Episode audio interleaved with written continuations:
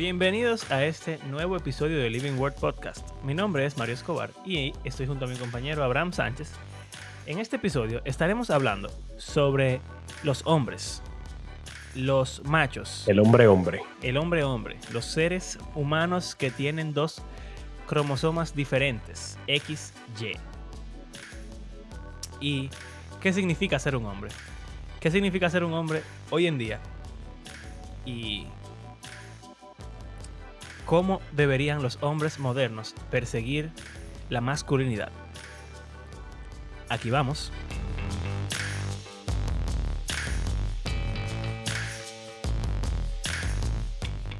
Yo, está interesante.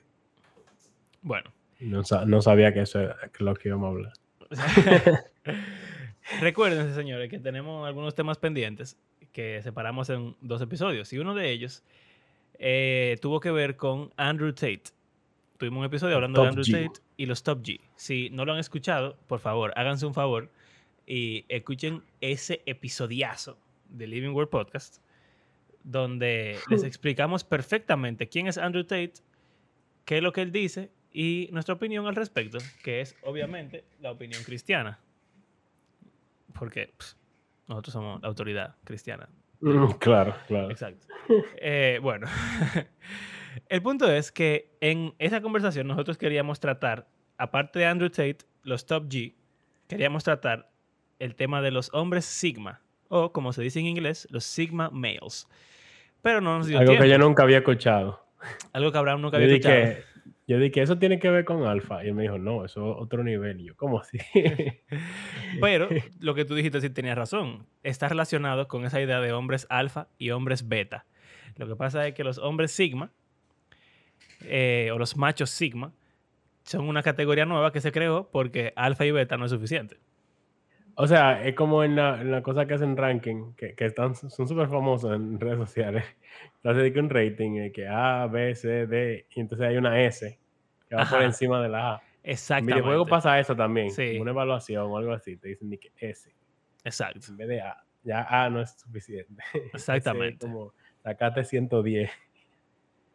Como eso. Exactamente. Em, y bueno, para explicar lo que es un sigma, tenemos que explicar lo que es un alfa. Pero yo me imagino que tú tienes que tener algún tipo de idea de lo que es un macho alfa, Abraham. Yo pienso en un gorila.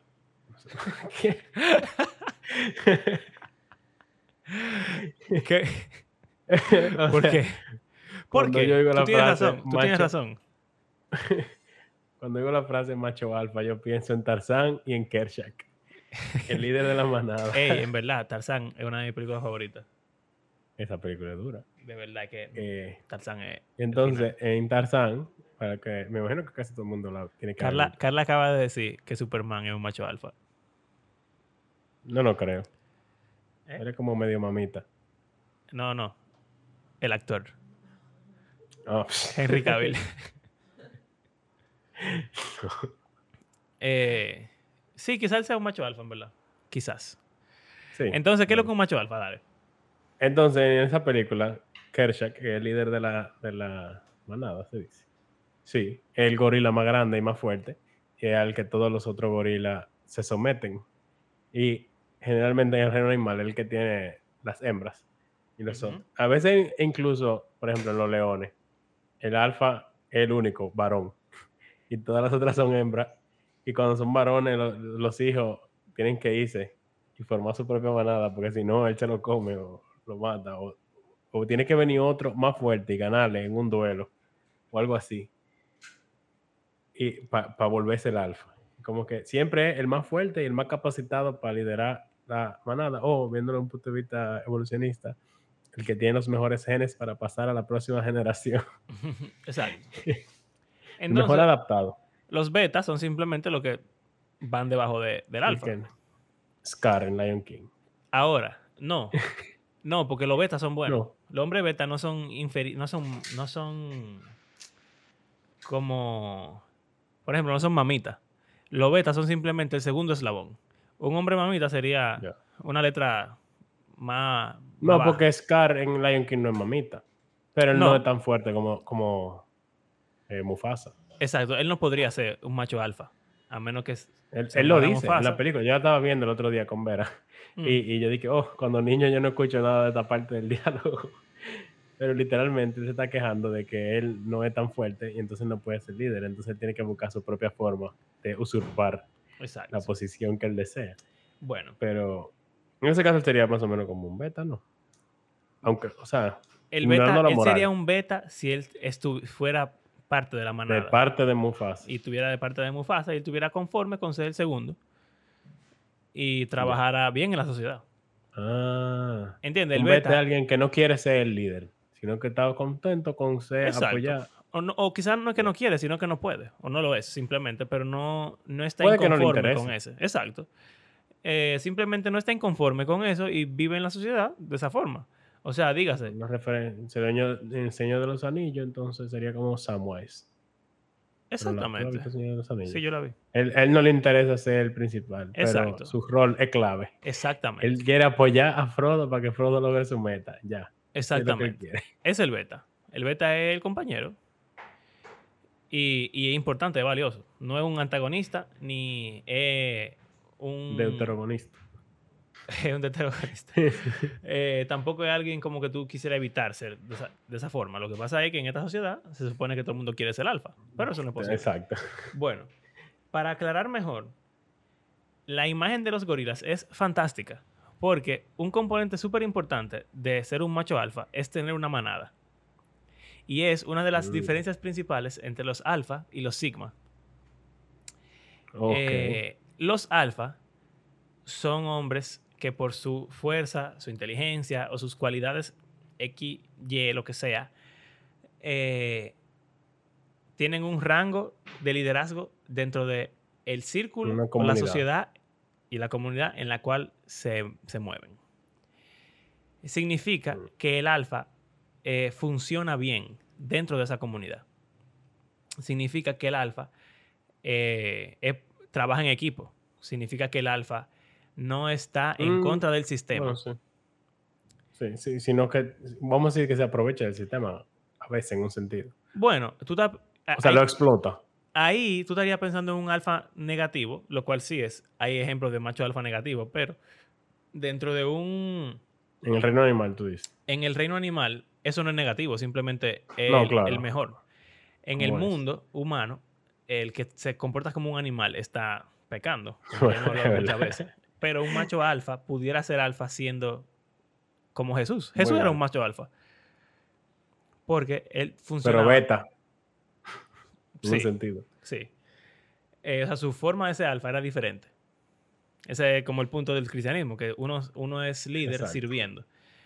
Eh, pero, a pesar de eso, realmente Jesús era alfa. Él era, pf, él, obviamente, y en la cabeza.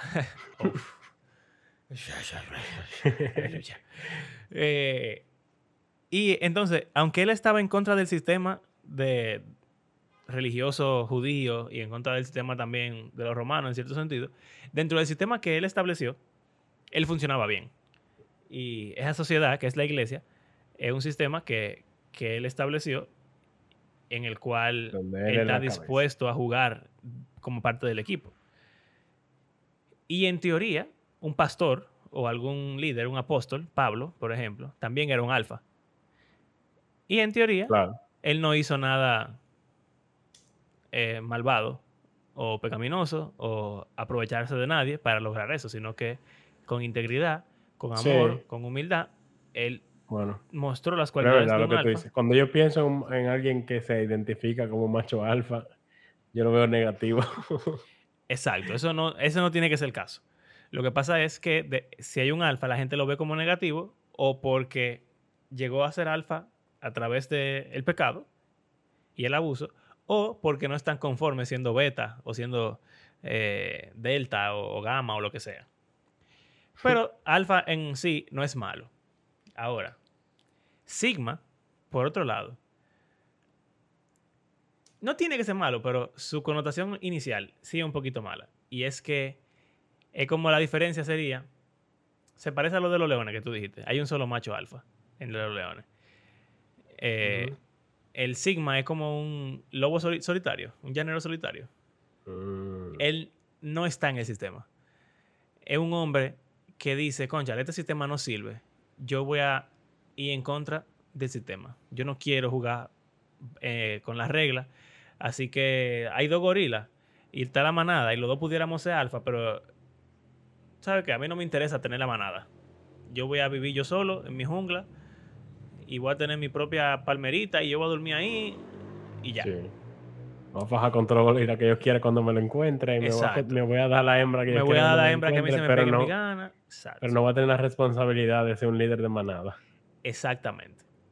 Y no voy a tener tampoco la responsabilidad de vivir en el sistema, ni tampoco las consecuencias negativas de vivir en el sistema, porque siendo honestos, el alfa tiene que Un lidiar con el peso de ese alfa en el sistema y también mantenerse. mantenerse en el sistema es complicado, tú ¿sabes? Tú tienes que jugar el juego. El Sigma simplemente dice, no, yo no, a mí no me interesa nada de eso. Y bueno, Andrew Tate, que todo esto está relacionado, ¿verdad? Es interesante porque los Sigma como que salen, ven a Andrew Tate como una figura como, como de autoridad y alguien, un modelo a seguir. Eh, porque Andrew Tate está en contra del sistema actual. Pero realmente él no está en contra de un sistema. Él no está en contra de vivir en comunidad. Él no está en contra de ser un alfa. Él es un alfa. Él tiene gente debajo de sí. Eh, lo que pasa es que está la situación de la masculinidad moderna. Como ser un hombre, en la mente de todo el mundo, es algo malo. Pues entonces los sigmas simplemente dicen, pues mira, a mí no me interesa ser un hombre en la sociedad. Todas las responsabilidades que tiene un hombre en la sociedad, yo no las voy a tener. Yo solamente voy a tener los beneficios. Y se sueltan todos en banda. Entonces eso es más o menos lo que es un sigma. Es como un macho alfa, pero Me sale full una jerarquía, una foto de lobo y de todo. De que el alfa y el sigma eh, son pares. Sin embargo, el sigma elige estar solo en su propio camino en vez de entrar dentro de la jerarquía. Lo mismo que está diciendo. Exacto. Entonces, ¿por qué surge el sigma? Porque la masculinidad está bajo ataque. O sea, tú no puedes ser un hombre normal ya. Tú no, o bueno, ¿y ¿qué, qué, qué significa ser un hombre normal? ¿Qué es un hombre, Abraham? Cromosomas XY. ¿Ya? Es complicado porque eso es lo que es una gran parte de lo que causa toda esta esta situación. No, lo que o sea, lo que la sociedad ve como ser un hombre y cómo la sociedad reacciona a lo que es ser un hombre. No, ya ni siquiera eso de, de XY es suficiente. No. Porque con- cuando hablamos con ya de ideología de género, ya se pone más complicado todavía. Ya que el sexo biológico no necesariamente determina tu género, entonces ya ahí se vuelve más complicado. Y hay muchísimo, en redes sociales, ustedes seguro han visto que, que es una mujer, what is a woman, que es algo que está como sonando últimamente. Que es lo mismo, pero lo puedes, en verdad nadie pregunta lo de what is a man. Porque generalmente, lo cual es interesante, eh, del hombre que menos quieren saber. del hombre de una vez te daría una definición, pero de es una mujer ahora lo, lo están dándole vuelta. Pero ese es el problema. Si tú piensas, por ejemplo, ¿por qué tú piensas que tú, tú lo demostraste realmente? Cuando tú dijiste que lo alfa, en tu mente, como que tenía una mala connotación. Sí, porque yo me imagino a alguien abusando del poder que tiene. Entonces, esa imagen que tú tienes de un hombre, por ejemplo, Mm, no, digo. o de lo No que sé, es la masculinidad. No, ejemplo. el machismo. Yo lo asocio, quizá. No es lo mismo, creo yo. Bueno, lo que pasa es que la gente diría que un alfa es parte del sistema machista. Porque es un hombre que está buscando, está en el tope de la jer- jerarquía. Y esa jerarquía también incluye mujeres. Sí, Y se le da fácil al hombre ser está sobre la mujer en una jerarquía cualquiera. Es bien sencillo. Eh, bueno, a medida que pasa el tiempo es diferente. Bueno, eh, pero... pero en teoría, en la práctica. O sea, no sé. Tú sabes, por ejemplo, vamos a decir... Porque antes eh, era obvio. La diferencia biológica que hay entre hombre y mujer hacen que en, cualquier jerarquía prácticamente los hombres siempre eran el patriarca, el representante, el líder en la sociedad. Aunque siempre han habido algunas sociedades matriarcales, pero son la minoría. Sí. Eh, entonces el hombre el que era más fuerte, el hombre que hace el más trabajo físico, el que caza, el que guaya la yuca. Digo, no, la guaya y la yuca son las mujeres, ¿verdad? en esas culturas. Eh, pero era así, como que normalmente el hombre vivía afuera buscando la comida y las mujeres todas juntas eh, cuidando a las crías. Pero en la sociedad, o sea, los hijos, en la sociedad de hoy, que ya la mayoría de trabajo la puede hacer tanto un hombre como una mujer, ya la diferencia biológica no son tan... Aunque hay un aspecto importante que él queda embarazado y él da a luz. que, que, el hombre no, no, le sucede, por lo que es más consistente en, en cuanto a lo laboral. Pero las mujeres tienen algo mensual que le dice, tú no te embarazas este mes, tú no te embarazas este mes, tú no te embarazas este mes. Oh, oh, estás embarazada. Nueve meses de embarazo y después tener que cuidar a, tal, a, a, dicho bebé. Lo cual, si vamos a decir una, una mujer que es una jefa de una empresa, el embarazo y el parto obviamente va a afectar su, su, trabajo. Aunque no coja la, o sea, vamos a decir que no coja una licencia médica o, licencia de maternidad. No es lo mismo como que para un hombre, que el hombre, aunque tiene hijos, y eso le afecta a su vida en, en muchos sentidos, pero su, como que es más constante su desempeño. Yo lo yo digo porque teníamos una, bueno, la jefa de nosotros, que nos decía que tú y yo éramos sus empleados favoritos, porque en esos últimos años, eh, como que cada año quedaban dos y tres profesoras embarazadas, y entonces buscaba una profesora que sustituyera y no sé cuánto, contratar a alguien por unos meses y no sé qué. Con nosotros, ella sabía que podía contar siempre, porque estábamos ahí. O sea, y aún que tuviéramos hijos y cosas, seguimos, seguimos trabajando. Tú sabes que tú te enfocaste en el rol y la jerarquía, viéndolo desde un punto de vista como biológico, y eso es completamente cierto. Y como pensando en, en lo laboral, en, en el día de hoy. Pero realmente, cuando yo digo que el hombre, por lo regular, va a estar más alto en la jerarquía, y se le hace fácil subir en la jerarquía, no tiene que ver ni siquiera con que la mujer trabaje o no. Es cualquier jerarquía. Dígase, en el colegio. ¿Quiénes son los profesores que están más arriba en la jerarquía de ese profesores? En cuanto a salario. En cuanto a salario, en cuanto a relación con estudiantes en cuanto a valor que le dan dentro del ambiente laboral. Y piénsalo en nuestra experiencia, trabajando allá. No, yo sé. No era porque no quedaban embarazados. Eso es una sola, es una parte para los empleadores, pero en general para los compañeros de trabajo, las compañeras de trabajo, para los estudiantes, en general, al hombre se le hace súper fácil escalar la jerarquía, porque yo no sé. Eso, pero, o sea, yo no quería entrar en, ese asunto, porque en verdad, yo en el pasado me he visto tentado a decir como que los hombres tienden a ser mejor en todo. Eh, o sea, aún en las cosas que uno consideraría que son más de mujeres. Generalmente hay un hombre que es mejor que todas las mujeres en esa, en esa área. Sí. Eh, eh, pero alguien una vez me dijo algo que me puso a pensar que, o sea, eso sería como ignorar la historia y como a lo largo de la, o sea, como que quienes han tenido más oportunidad y mayor preparación han sido hombres. Y entonces, eso hace como un, un bias Sí.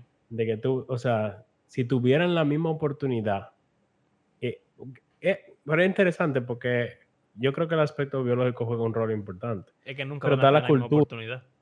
pero está la cultura también. O sea, tú crías a una niña de una forma diferente como tú crías a un niño, pero eso tiene que ver con tu cultura. Yo diría que aunque han cambiado tanto las cosas, como quiera, la mayoría de gente, al menos aquí en este país, obviamente, eh, es muy diferente el trato que se le da a una niña que se le da a un niño. Y como la, las, los tipos de carrera a lo que se le impulsa que tomen, Ujú. o el tipo de estilo de vida que se le incentiva a que aspiren tener, es diferente el que tú a un varón le Bueno. incentiva. Entonces, eso crea como diferencias obvias. Yo, Pero- yo, yo creo que yo estaba ahí ese día que te dijeron eso. Sí, no, y ese día yo lo ignoré, ese comentario, pero le, le he dado... Pero yo lo he pensado. Y tú sabes que yo pienso que, aunque es verdad, en cierto sentido, en otro sentido, como sea, el argumento se cae porque vamos a tomar el ejemplo de ser cocinero. Y nuestra cultura súper machista, vamos a decir, donde los hombres no cocinan y las mujeres son las que cocinan y le enseñan a la mujer a cocinar y tienen Sí, toda la vida cocinando, como sea, los mejores chefs son hombres. sí. Entonces, eso, el argumento se vuelve inverso. Porque, ¿cómo va a ser que donde el, vamos a decir, el 60%, el 70% de la más mujeres cocinando que hombres cocinando, no hayan, o sea, haya, sea un hombre que sea el mejor chef? Podrá tener que ver con ambición. Exacto. Esas cosas no son, no son, O sea, como que uno cría al hombre a que para que quiera ser alfa y a las mujeres para que quieran ser beta. No sé si tiene que ver con crianza solamente, o sea, eso es lo que yo no hay creo. algo- eso es lo que no, no estoy seguro. Eso es lo que yo no creo. Yo no creo que necesariamente sea, sea eso, porque ya en, el, en esta era, en los últimos 10 años, eh, y no, ni siquiera, los millennials tienen 30 años ya. Los millennials no piensan así. Los millennials tienen más de 30 años, tienen entre 35 y, y tu edad, qué sé yo, mi edad, 25, Ujú, entre 30. 35 y 25, vamos a decir. Los millennials no piensan así. Y como sea, el patrón sigue siendo igual. Eh, incluso después de que hubo el boom de la homosexualidad, que creo que fue el ejemplo que utilizamos, los mejores maquillistas sí, son hombres. Sí. Eh, y en parte, yo diría Diseñadores de moda, eh, todo, to- todo. Eh, y yo diría que en parte está eso de la ambición y no porque sea algo cultural, sino porque, sea, porque es algo biológico. El hombre compite en esa, en, esa escala, vamos a decir, de lo que yo hago. La mujer Una de las cosas que Tate, del videito que de Tate que yo vi, estaba hablando de eso. De que las mujeres tienen un valor intrínseco y que el hombre no. Ah, que el hombre no sí, sí. sirve y que el hombre es invisible. Y que si el hombre no se pone para, e- para lo suyo, entonces no va a lograr nada en la vida. Pero las mujeres nada más necesitan maquillaje. yo lo dije, yo lo dije la vez pasada, yo creo. Sí, sí, es verdad. Que es súper denigrante en un sentido. Pero yo entiendo lo que quiere decir. O sea, claro, porque el valor. es más fácil las mujeres conseguir un alfa si ellas se vuelven beta. O sea, ellas no tienen que forzar a ser alfa, sino que ellas pueden llegar a una buena posición en la vida siendo beta de un alfa. Pero el Claro. hombre no eh, va a ser difícil que una mujer alfa acepte un hombre beta. ¿Sabes por qué? En cierto modo también, eso mismo. Es que imagínate el caso.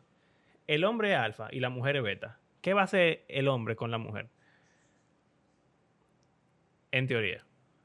La va a cuidar, va a proveer. Tú sabes, obviamente no es que no la va a tratar mal en cierto modo, porque hay pecado, pero, pero en general el patrón de la humanidad es que el hombre protege, provee y procura que eche para adelante la otra persona. Ahora, si la mujer es el alfa y el hombre el beta, ¿qué es lo que pasa en la historia? A veces ni lo quieren, las mujeres no quieren un hombre que sirva menos que ella. Exactamente, no Entonces- les parece interesante. Porque la mujer no tiene esa. Por lo regular. Generalmente las mujeres alfa, generalmente las mujeres alfa son solteras. Exacto. O no les interesa tener un hombre inferior que ellos, porque no les interesa Exacto. simplemente. O el hombre que tienen son alfa en otro contexto, que no son el, en el que ella se mueve, más o menos. O lo que tienen son esclavos, También. que son juguetes para ellas. Entonces, Pero que no es alguien como que ella consideran como un- no, no respetan. una pareja, exacto. Es mucho más fácil que el hombre respete a una mujer siendo beta, la mujer y el hombre siendo alfa, que una mujer respete a un hombre siendo ella alfa y el hombre beta. Y las razones de eso, en verdad, yo no pretendo saberlas. Pero creo que algo que la historia lo, lo ha demostrado bastante. Porque incluso esas sociedades matriarcales que tú has mencionado son famosas por tener esclavos. O sea, como que los hombres son básicamente esclavos en esas, en esas eh, sociedades. E incluso pensando en, en grupos de animales que son así, como las hienas Las abejas. y las abejas. Ah, En verdad, las abejas son un Ujú. excelente ejemplo, porque los hombres de las abejas y de las hormigas son nada. su rol es reproducirse y ya. Solamente, no hacen más nada. Son unos esclavos sexuales, literal. Literalmente. Las Ellos hienas, existen para propagar la especie. literal. Las hienas son peores porque literalmente denigran a, a su, a los hombres. ¿Tú te Lo acuerdas que- maltratan a los machos. yo creo que eh, fue contigo que leímos que las hembras, las hienas hembras tienen un pene falso. Sí. o sea, es como que, mira, yo no te necesito a ti, vete de ahí. yo tengo todo lo que tú tienes. Eh, pero en las otras sociedades animales donde es normal el patriarcado, las hembras tienen un rol que no es simplemente ser una esclava sexual. Por lo regular, tienen el rol de cuidar a las crías, tienen el rol, el rol de cazar o de alimentar o de proteger también, incluso. Porque hay, hay hembras, los leones hembras también protegen la manada Sí. Bueno, cazan más que el macho. y cazan más que el macho, ¿tú entiendes? Entonces tienen un rol importante porque el hombre no puede hacerlo todo, pero la mujer, entre comillas, sí, Sí, puede que hacerlo Que todo. no necesita hombre. Exacto. Entonces, el feminismo es una es un problema porque alimenta esa idea de que el hecho de que el hombre quiera ser alfa significa que él quiere abusar de ti, mujer, cuando no tiene que ser el caso. Y entonces le vende la idea a la mujer. Pero, pero eh, eh, es el hecho de que ha pasado. Entonces eso va claro, y pasa. Entonces, obviamente. y también el hecho de que la mujer es realmente, eh, o sea, esa es la pregunta. Eh, científicamente, ¿te pueden decirme que los hombres son mejores? Ob- o sea, como objetivamente. Yo creo que se han hecho estudios y generalmente los hombres salen más altos en IQ y, y cosas así. Bueno, mira, Pero se supone que se dice que las mujeres tienen la misma capacidad cerebral, intelectual que un hombre. Físicamente no, no se cuestiona, exacto. porque ni modo. Yo diría Pero que lo que yo sé y he visto y he leído y he escuchado es que intelectualmente quizás somos iguales. Pero después de ahí, o sea, físicamente es imposible. O sea, hasta lo que estábamos hablando el otro día de, de donar sangre. Los hombres pueden don- son más donantes de sangre que las mujeres porque tienen mejores números de valores eh, de todo eso. sí, porque a las mujeres en la menstruación pierden sangre, le dan los valores más bajitos. O sea, hasta, hasta tenemos más sangre que las mujeres. Por decirlo así. Tú te- tú- o sea, suena, suena mal, suena machista quizás, pero es un simple hecho. Yo no creo, de verdad yo no creo que los hombres sean más inteligentes que las mujeres. Yo no, yo no creo eso. Como profesor, yo, me- yo veo que no. Pero, O sea, que tienen, eh, que es algo interesante. Que no sé si, como que en mí, cuando yo estaba en el colegio, los hombres éramos mejores, en mi curso, por lo menos. O sea, como que en promedio. ujú, Lo, me- lo más duro éramos hombres toditos. Pero en otros cursos no es así. Y yo, siendo profesor, que he dado clases ya a, muchas, a muchos, a muchos años ya, eh, si acaso he visto de que un hombre sobresaliente entre, en su grupo han sido muy pocos. Ahora, Pero es porque realmente no están en eso. exacto.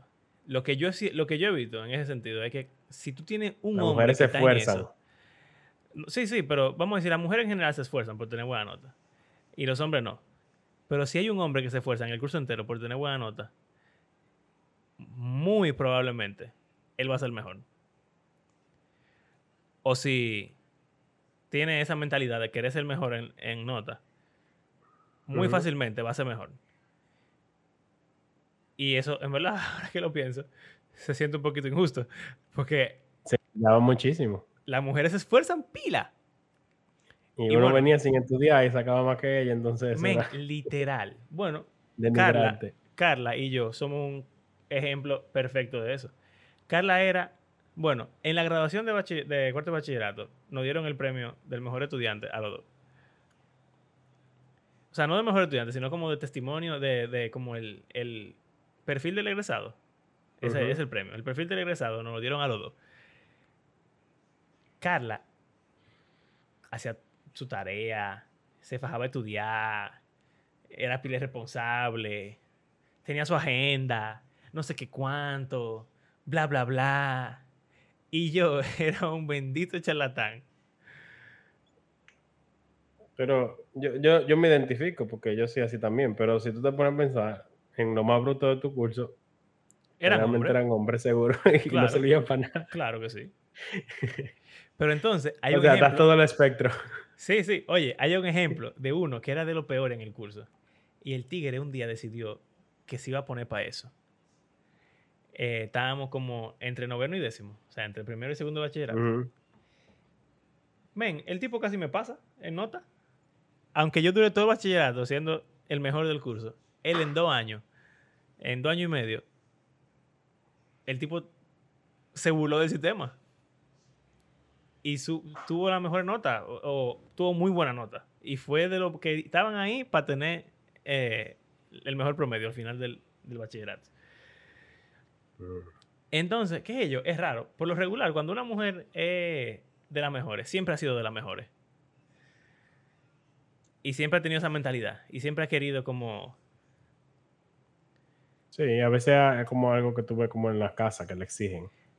O como le quiere Yo he oído eso mucho. así. Sí, que le dicen como que tú vas a competir con hombres, que si o qué, tú tienes que, no importa que tú seas mujer, tienes que ser la madura, que si o cuánto. Muchas veces, como en las expectativas de los padres. Como que a los hombres les importa menos. Que los padres estén contentos con, Ujú. Con sus calificaciones. Y eso también es parte del sistema. Porque... Pero también eso es parte de lo que alimenta el feminismo, en mi opinión. Porque es mentira. Y tú lo puedes ver ahora. Esos estudiantes que, que tú has tenido, que son hombres que no sirven para nada, tú sabes que ahorita salen a la calle. Le va a ir mejor. No, no, no. Pero si no cambian, se van a fuñir. Ah, sí. Si no cambian, se van a explotar. Lo que pasa es que cambian. Porque no quieren fuñirse. Y dicen, no, yo perdí todo mi tiempo en el colegio, pero no. Entonces, en la vida real, son lo, hacen lo que debieron haber hecho desde el principio. Pero si no Sí, a cambian, veces son más exitosos que aquellos que sacaban buenas notas en Sí. el colegio. Porque en verdad eso de nota no es muy representativo de la realidad. claro. Pero si no cambian, se fuñen. Y tú sabes que hay par de estudiantes nuestros que están como unas batatas en su casa, no han estudiado, no saben qué estudiar, no tienen metas, y han pasado años, algunos años desde que se graduaron y todavía siguen con la misma mentalidad de niñitos que no van a ir para parte. Y Eso es un tema hombre, interesante. se lo va a llevar eh, el dije el male initiation, Ajá, el rito de iniciación. sí. Que algo que se entiendo. hacía. ¿Eh? Ah, ¿Nunca como un bar mitzvah. oído sobre eso? O sea, sé lo que, No. pero no, no sé, sé lo que significa, pero no tengo un ejemplo. o me- sea, como el, el ejemplo clásico es el de cuando ya tú llegas a la edad de ser hombre en una sociedad eh, cazadora, recolectora, te sueltan y tú tienes que salir y matar mamut, por ejemplo. Oh, ya, ya. O sea, tú tienes que unirte a, a la cacería y básicamente te sueltan solo en la Sí. selva en el, en- en- y tú tienes que sobrevivir. Ujú. Y hay, yo he escuchado muchos psicólogos hablando de esa tradición que se ha perdido, obviamente. ya no tenemos que una selva donde soltar a los hombres para que sobrevivan. Pero, Claro que sí. y, y como, como teorizando de cómo podemos emular algo similar en el mundo moderno. Porque aparentemente es uno de los problemas grandes de los hombres de nuestro tiempo.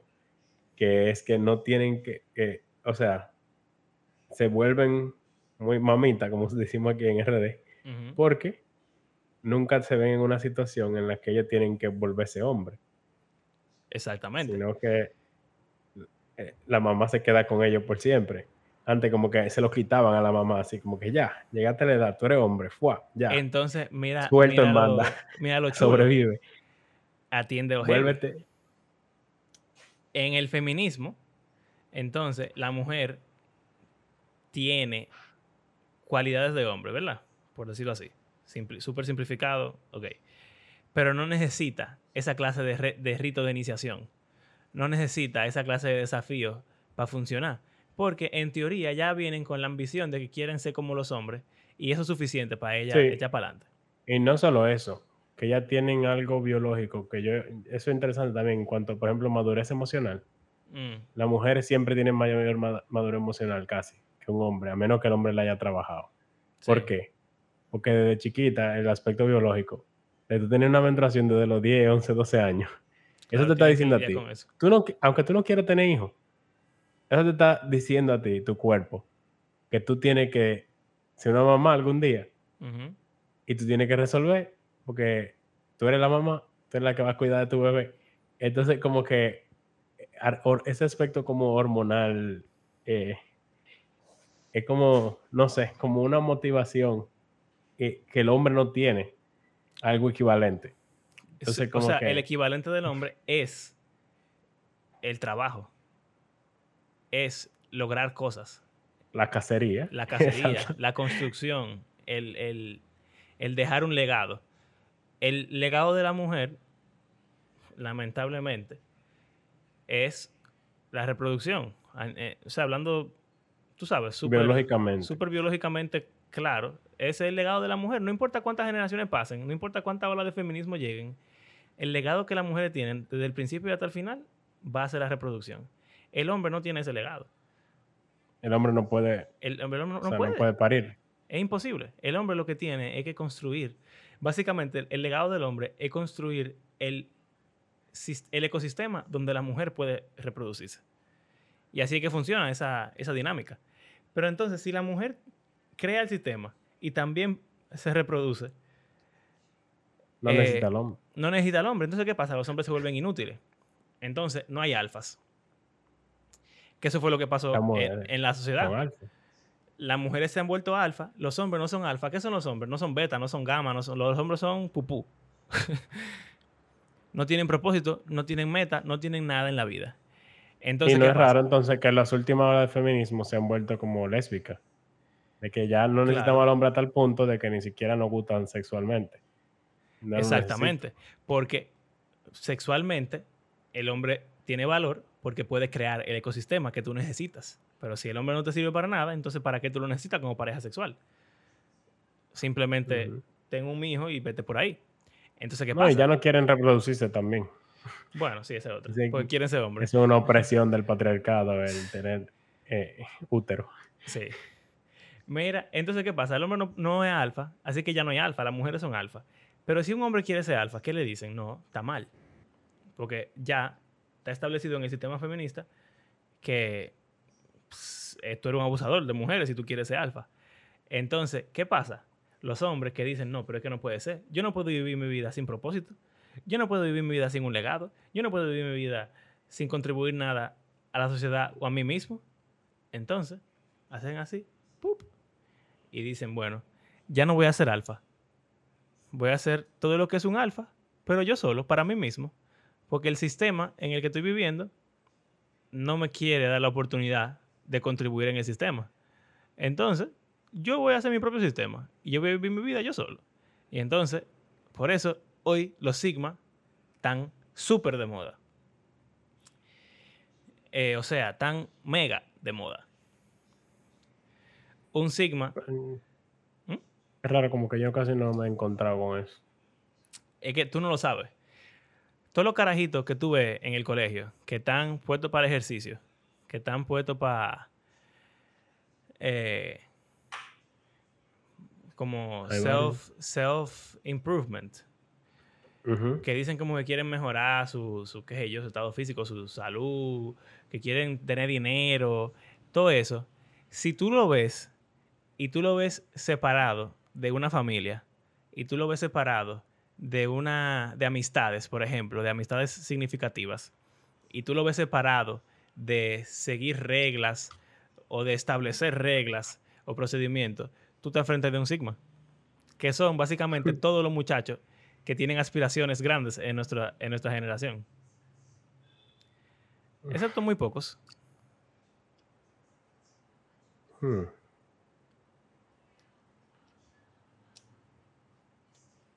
Piensa. No me viene uno a la mente. Bueno. ¿Por qué tienen amigos? Pero lo valoran mucho. Ah, no, le da trepito. No, ¿qué hombre valora amigos? Eso es muy raro. o sea, no, eh, no sé cómo decirlo, pero realmente la mayoría de hombres, no, no, pero la mayoría de hombres no tienen muchos amigos. No, pero así como, como cercanos. Pero si tienen, lo valoran. Tienen como coro. Exacto. Eso es. Eso mismo es. A menos que, o sea, en una, en una un, paradigma alfa sería, tengo mucho coro, pero hay, aunque sea una o dos personas que yo considero ser un poquito más amigo mío, con lo que yo salgo. Mira que siempre los padres de nosotros cuentan de que tenían dos o tres amigos que, ah, nosotros salíamos, íbamos para arriba y para abajo juntos, íbamos para la fiesta, para la discoteca, eh, salíamos por ahí. Tu papá no tiene, bueno, no sé si tu papá creció en un hogar cristiano, donde no hacían esa clase de, de actividades. Pero por lo menos lo... El wingman, el famoso Ajá. Los adultos que yo conozco, que no crecieron en ambiente cristiano, y hasta los que crecieron en ambiente cristiano algunos, como que tenían dos o tres amigos, o eran un grupo de cinco amigos, por ejemplo, y salíamos por ahí, eh, al barrio, montando bicicleta, qué sé yo cuánto, y, nos fajábamos, qué sé yo qué, y los gangs, y, y todas esas cosas de, de películas de los 70. Sí. Te, te, dejan ver que, aunque es verdad, tú puedes tener coro con mucha gente, había un grupito de gente como que eran sus amigos. Ah, ¿sabes qué un excelente ejemplo? Eh, Grown Ups. ¿Tú viste Grown Ups? No. ¿Tú no viste? Ay, Dios mío. Que esa película no me llama. Bueno, es que es una comedia muy misógina. no, me gusta. Bueno, pero en Grown Ups son cinco amigos, básicamente. Que, tienen que crecieron juntos, eran parte de un equipo de basquetbol. Y entonces ya tienen su familia, tienen sus hijos, pero los tigres son amigos inseparables. Y entonces a los hijos que están eh, metidos en videojuegos y en qué sé yo cuánto, le, iban contando de que cuando yo tenía tu edad, nosotros salíamos por ahí, qué sé yo cuánto. Y nada, siguen teniendo esa clase de coros así, pero son adultos. Eso se ha perdido. Ya los hombres, por lo regular, son súper solitarios. Y tienen. Sí, aunque tengan su coro en el colegio, vamos a decir, nunca se juntan en la tarde, nunca se juntan en ningún lado. Bueno, pero sí tienen grupos de Discord. Pero lo, lo cambia mucho. Eso es interesante. O sea, tú puedes tener, por ejemplo, un coro de Discord o de, qué sé yo, cualquier o, gente con quien tú juegas online. Pero sí, los videojuegos. Algo que yo he notado es que tienen grupos diferentes para cada actividad. Hmm. En el colegio tengo, tengo mi grupo de amigos. Para los videojuegos tengo mi grupo de amigos. Para el deporte tengo mi grupo de amigos. Cuando salgo, que voy a tal sitio y a tal otro sitio de noche, tengo otro grupo de amigos. Y nunca son súper cercanos ni se compenetran con un grupo de amigos en específico. Porque no comparten muchas actividades juntas, sino que solamente tienen las actividades que son en común. Por lo menos en mi caso particular, los amigos míos del colegio, varones, que son mis amigos que todavía nos juntamos, son mis amigos con los que yo salía, con los que yo hacía deporte, con los que yo jugaba videojuegos y con los que yo hablaba de la vida. Y siguen siendo amigos muy cercanos míos. Pero los otros compañeros míos que tienen una mentalidad que es un poquito más sigma, éramos amigos en el colegio, pero cuando salimos del colegio, desaparecieron. Tienen amigos en la universidad, pero tampoco que son cercanos a ellos. Tienen amigos que se, se juntan por ahí, hacen su cosa en su discoteca, pero después de ahí, más nada. Y pero un beta no pudiese ser así también. No, porque el beta sería, entre ese grupo de amigos, va a haber solamente un alfa. Los demás van a ser beta. Pero es que yo siento que hay mucha gente que no son sigma, como tú lo estás definiendo, que como que a la par con un alfa, pero que no tienen como esos círculos de amigos así establecidos, fuertes. Son... Como que no encajaban en ningún coro, pero no porque no se considera... ¿Cómo se dice outcast? Son outcast. Forastero, no. Son como no, no sería lo que fuera un beta, pero que no, no cuadra en la sociedad entonces. O sea, no, no tiene un... Es peor, ese, marginado. Es un marginado, exactamente. Es un marginado, no, no, no, no está en el sistema, pero tampoco puede estar en el sistema, pero tampoco le interesa estar en el sistema. Quizás que sí. Mm. Quizás, lo quizás quisiera, sí, quizás quisiera. Quizás quisiera estar en el sistema, pero no encaja. Pero no encaja, se siente mal al respecto, tiene baja autoestima. Que el Sigma no quiere encajar. No, pero el marginado yo no diría que es porque no quiere encajar. Sí, es porque no simplemente no, encaja. Exacto. Lo afuere. O no lo afuerean ni que quizás de maldad, pero no, no es parte del coro. Exacto. Como que eso pasa mucho. Hay algunos que, simplemente no están ahí y ya. No porque no quieren, sino porque, no sé. No pueden. Pasa algo. Y entonces, ¿qué pasa con eso? Es otro, otro, otro espécimen. Hay, hay dos opciones. o por resentimiento se vuelven Sigma, o se quedan siendo Outcast. Y ya, esos son los lo, que eventualmente se quedan solos, viven en, el, en el coso de sus padres hasta los 40 años, lo que se vuelven cosas sociales, antisociales, que matan gente, hacen school shootings, son los que eh, quizá tienen un trabajo que, que, son, nada más hacen eso en la vida y ya. Eh, Yo no sé. Yo siento que a medida que pasa el tiempo, más hombres están sin amistades fuertes y no son así de que amargados, pero tampoco son de que sigma. Quizá, o sea, lo que tú dices, son quizás más propensos a volverse, eh, a verle el atractivo a eso de sigma. Porque se encuentran fuera ya de por sí. Claro, es que, es que lo que pasa es que ahora mismo la mayoría de los hombres están en esa situación y por eso los sigmas se están llenando pero debería haber otra opción. Es que las opciones siempre van a ser o tú eres beta, o, sea, o tú, eres, o tú eres un seguidor, vamos a decir cualquier categoría de, seguidor, entre de beta para abajo, o tú eres alfa, o tú simplemente no estás en el sistema. Siempre van a ser esas opciones porque no hay, no hay más. O tú estás dentro del círculo, o tú estás fuera del círculo, y dentro del círculo tú puedes estar en el círculo o es el centro del círculo. Entonces, los sigmas son simplemente tigres que quieren ser centro del círculo, pero no quieren ningún círculo, así que ellos son un punto y ya. Somos bacanos. Los outcasts son todos los otros que ahora mismo no, no pueden ser alfa porque están en una sociedad donde ser hombre es malo y entonces o se van a volver sigma o simplemente van a vivir vidas sin propósito. Que son la mayoría de los jóvenes que se sientan así ahora mismo. Hay muchos que generalmente son más amigos de mujeres. Ah, bueno, mira. Y, después quedan como, como en el aire. Eh, sí, y tú sabes que ahora que tú mencionas eso, los homosexuales, hay un grupo de homosexuales que surge de ahí también obviamente no todito, ni, ni, la mayoría tampoco, pero si tú estás dentro de la, de la jerarquía de las mujeres, hay algunos hombres que se amaneran y se afeminan por estar en esa sociedad.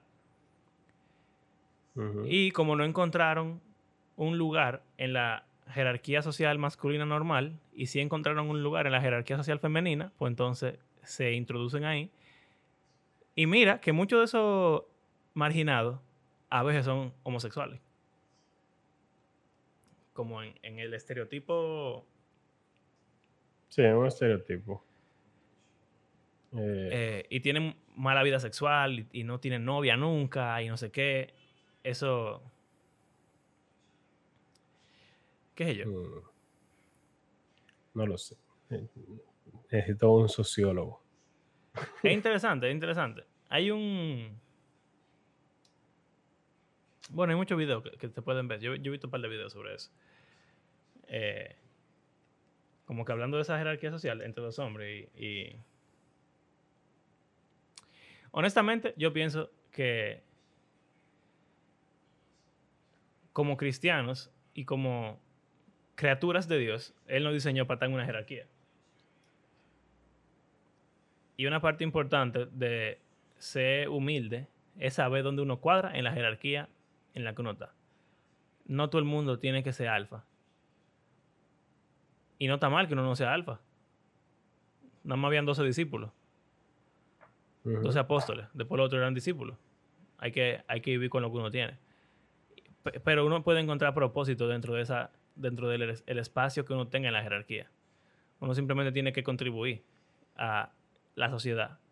Y ya automáticamente uno va a tener un espacito. Casi siempre. Mm, puede ser que esa sea la clave. Si tú tiendes a ser más egocéntrico, egoísta, no te importa complacer a nadie, eh, sino que tú quieres ser tú y ya. Exactamente. eh, o tú quieres ser parte de algo, lo que Exacto. sea. Muchas veces la gente lo ve como malo el querer ser parte y entonces dicen, ah, tú tienes que ser independiente. Que es otra. El, individualismo crea mucho sigma y crea mucho marginado. Porque tú, tú no puedes, o sea, tú no tienes que estar atado a, a querer ser parte. Y en cierto sentido es verdad, uno no tiene que estar atado a querer ser parte. Pero en otro sentido, si tú no eres parte de la sociedad, pues entonces tú tienes un problema. Bueno, Es como, son extremos extraño. extraños. Sí, son... Pero como que nadie nunca piensa en estos temas. y- O sea, yo siento que es súper incómodo como hablar de esto, porque o, o tú eres un machista, o tú eres un mamita, o tú eres un... eh, qué sé yo, como que no, no, no se puede encontrar un punto medio donde uno esté bien con todo el mundo. Que también esa es otra razón por la cual los Sigma existen, porque se hartaron ya de tener que complacer a la gente con alguna opinión que, que todo el mundo esté de acuerdo, entonces pues fúñanse todito. Yo voy a hacer lo que yo quiera. Hmm. Pero es, es, eh, como la belleza de la sociedad es que uno aprenda a ser individuo y también a estar en el colectivo. Y ese engranaje que funcione. eh, pero para eso cada quien tiene que saber cuál es su, su- puesto dentro de ese engranaje y tiene que aceptarlo y tiene que actuar al eh, como en base a eso. Y la mujer no puede estar queriendo tener el lugar del hombre, cual sea que sea ese lugar. El hombre tampoco puede estar queriendo tener el lugar de la mujer. Un hombre no puede estar queriendo tener el lugar de otro hombre. Una mujer no puede estar queriendo tener el lugar de otra mujer, porque entonces en esa usurpación de lugares es que empiezan esta clase de como de- de problemas jerárquicos. Episodio 3. La mujer en la iglesia y la familia. Diale. ¿Sabes que Ayer justamente en el grupo de, de pequeño de hombres estábamos hablando de eso.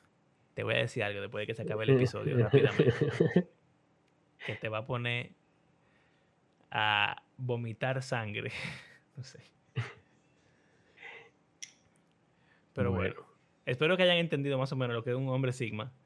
De dónde salen y en, en qué estamos en la sociedad actualmente. Mi conclusión es que Mario es machista. Yo sí machista.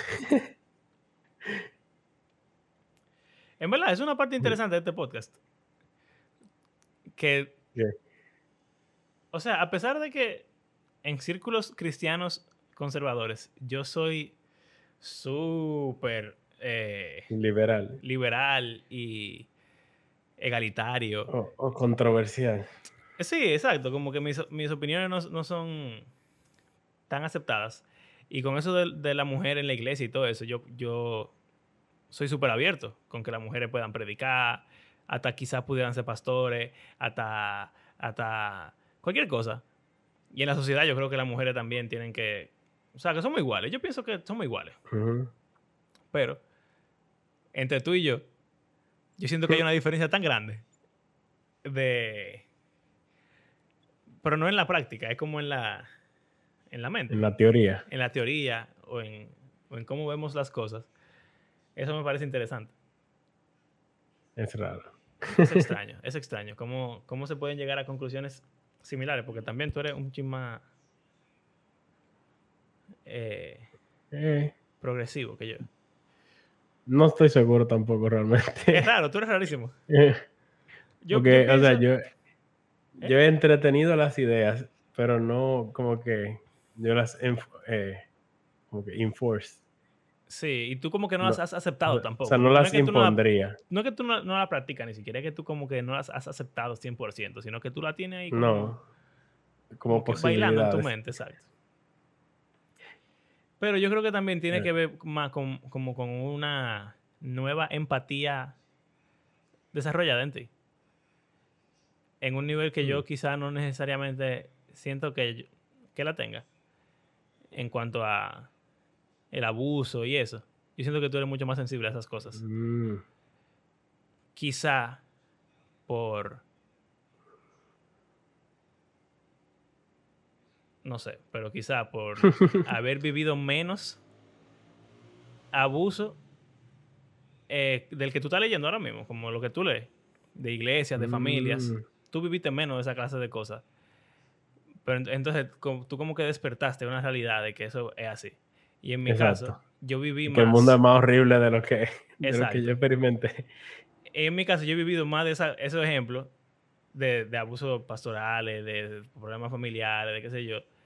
Y como que ya yo sé que el mundo funciona así, entonces no tengo tanta compasión quizá hacia esa clase de, de, de problemas, sino que Sí. siempre mi approach es más como que, bueno, resuélvelo. Y tú estás más como que, Hay que pensarlo. exacto. eso, eso es interesante. Para los que dicen que Abraham y Mario piensan igual en todo, en verdad es una No, yo diferencia. creo que Es una diferencia importante eh, que, que da Claro. como una discusión bastante buena. Yo, creo. Bueno, gracias por acompañarnos en este misógino podcast. Sí. Misoginia internalizada. Exacto. Este episodio de Alpha Beta Sigma. Eh, bueno, recuerden que no, no hubo mucha Biblia en este episodio.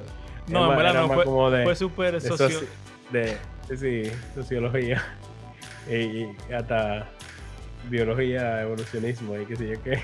Sí, pero Eh, todo eso lo creó Dios. No, claro. Eh, ¿Cómo es? Toda verdad es verdad de Dios. Y, y bueno, también, para los que nos quieran tirar que no somos cristianos, hablamos de cómo Jesús hace que los alfas sean alfa diferentes. Eh, claro, la introducción. Cinco Bueno. minutos de 50.